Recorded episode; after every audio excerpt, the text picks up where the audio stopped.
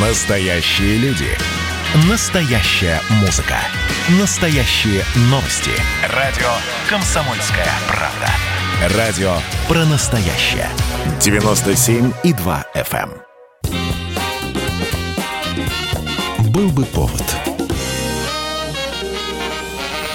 Здравствуйте, я Михаил Антонов, и эта программа «Был бы повод». 8 апреля на календаре. И рассказ о событиях, которые происходили в этот день, но в разные годы, ждет вас в сегодняшней передаче. 1920 год. На третий год гражданской войны в Красной армии появляется новая награда. Это не орден и не медаль. Утверждается положение о наградном почетном революционном оружии. То, что особо отличившихся бойцов и командиров Красной Армии поощряют именным оружием, в этом нет ничего удивительного. Подобная практика в России была несколько веков. Однако впервые в отечественной истории оружие как награда получает государственный статус. Андрюх, дай-ка маузер поглядеть. Иди отсюда. Ты что, обиделся? Зря. Вот это ты зря. Я ж думал, ты враг революции, у меня сердце закипело. А теперь я сам вижу, что ты ошибился. Ошибился. Список оружия разнообразием не блещет. Это либо шашка. Ее отличие от обычной в том, что на эфесе прикреплен знак Ордена Красного Знамени. Из огнестрельного оружия дарят немецкий маузер. Также со знаком Ордена и надписью «Честному воину рабоче-крестьянской Красной Армии от Центрального исполнительного комитета Союза СССР». С появлением орденов и медалей почетное революционное оружие будут выдавать все реже и реже, и к 30-м годам его вообще упразднят. К тому моменту обладателями этой награды станут 22 человека – Буденный, Тухачевский, Фрунзе, Ворошилов и другие.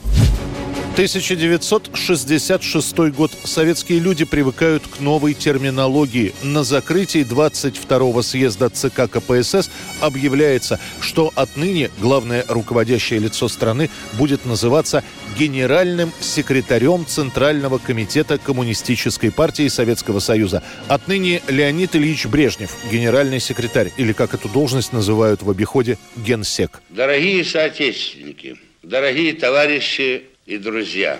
Также упраздняется выражение «президиум ЦК КПСС». Вместо него теперь Политбюро. Там по-прежнему 129 человек, отвечающие за руководство страной. Отныне на несколько десятков лет выражение «генсек» и «Политбюро» будут обязательно сопровождать все политические новости страны. Например, «Товарищ генеральный секретарь принял в Кремле зарубежных гостей» или «В аэропорту зарубежных гостей провожали члены Политбюро» с перечислением фамилий провожающих.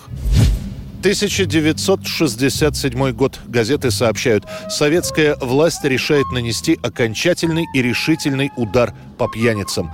Выходит указ Президиума Верховного Совета о принудительном лечении и трудовом перевоспитании злостных пьяниц, алкоголиков. Насколько человек не сдержан в употреблении спиртного, решает специальная комиссия. Именно она устанавливает, кого отправлять в ЛТП – лечебно-трудовые профилактории. Далее постановление подписывает судья. Автоматом в ЛТП попадают те, кто шесть раз оказывался в вытрезвителе или на кого написали заявление родственники. Роковой стакан кем был поднесен? Под каким предлогом? За успехи на новой работе? За старую нержавеющую дружбу? Или прозвучал жестоко нелепый тост за выздоровление? Лечебно-трудовой профилакторий. Считается, что именно принудительная трудотерапия вернет пьяницу в семью, в коллектив, на работу. Срок пребывания в ЛТП устанавливается судом от 6 месяцев до 2 лет. Решение о направлении в него принимает местный судья. За побег из профилактория устанавливается уголовная ответственность. Причина алкогольных психозов – хронический алкоголизм. Хронический алкоголизм – самая распространенная наркомания. Ее лечение складывается из комплекса воспитательных и медицинских мероприятий. Лечения в ЛТП как такового нет. Дают кофеин, дают таблетки от давления, если установлена гипо- или гипертония. От алкоголя лечат рвотным. Вышедшие из ЛТП с содроганием рассказывают про какую-то жидкость, основанную на травке. Ее либо вводят с помощью шприца, либо дают пить. Называют ее совершенно некультурно «рыгаловка». После того, как человек принимает отвар этой травки, ему предлагают стакан вина или водки, селедки, после чего человека начинает буквально выворачивать. В большинстве случаев пациенты ЛТП выполняют неквалифицированный труд. Многих используют как грузчиков и уборщиков. К 90-м годам прошлого века ЛТП ликвидируют, а после подсчитают, что за 23 года своего существования через систему лечебно-трудовых профилакториев пройдут миллион с лишним человек. В каком вы виде вчера были? Пьяница, алкоголик почти никогда не верит, что идет ко дну. Поэтому так важно, чтобы он посмотрел на себя как бы со стороны – 8 апреля 1986 года генеральный секретарь совершает очередную поездку, на этот раз на автомобильный завод в Тольятти. Именно там, во время встречи с рабочими, Горбачев называет все происходящее в стране перестройкой. Фразу начинают цитировать, и вскоре и сам Михаил Сергеевич перестройку начинает упоминать практически в каждом своем выступлении. Прежде всего, нам, товарищи, надо сохранить и развить далее политическую и трудовую активность в масс, вовлечь их в осуществление намеченных планов. Четкого определения у термина «перестройка» еще нет. Формулировки крайне расплывчаты. Надо что-то менять, работать как-то по-новому, но как?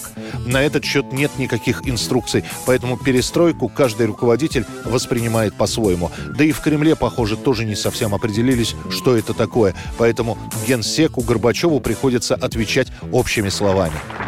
Знаете, всем надо перестраиваться. От политбюро ЦК КПСС до последнего рабочего места. Каждый на своем месте должен делать добросовестно, честно. Вот и вся перестройка. А то все говорят, а что такое перестройка? Что такое перестройка? Свое дело делать честно. Главная перестройка. После такого объяснения народ был слегка ошарашен. Это что же, тогда получается, что сейчас все делается нечестно, что ли? Вскоре к термину «перестройка» добавится и новый «гласность». Ну, с этим все понятно. Можно критиковать всех и вся, невзирая на личности и положение. И ускорение – это значит работать быстрее. Это была программа «Был бы повод» и рассказ о событиях, которые происходили в этот день, но в разные годы. Очередной выпуск завтра. В студии был Михаил Антонов. До встречи. «Был бы повод»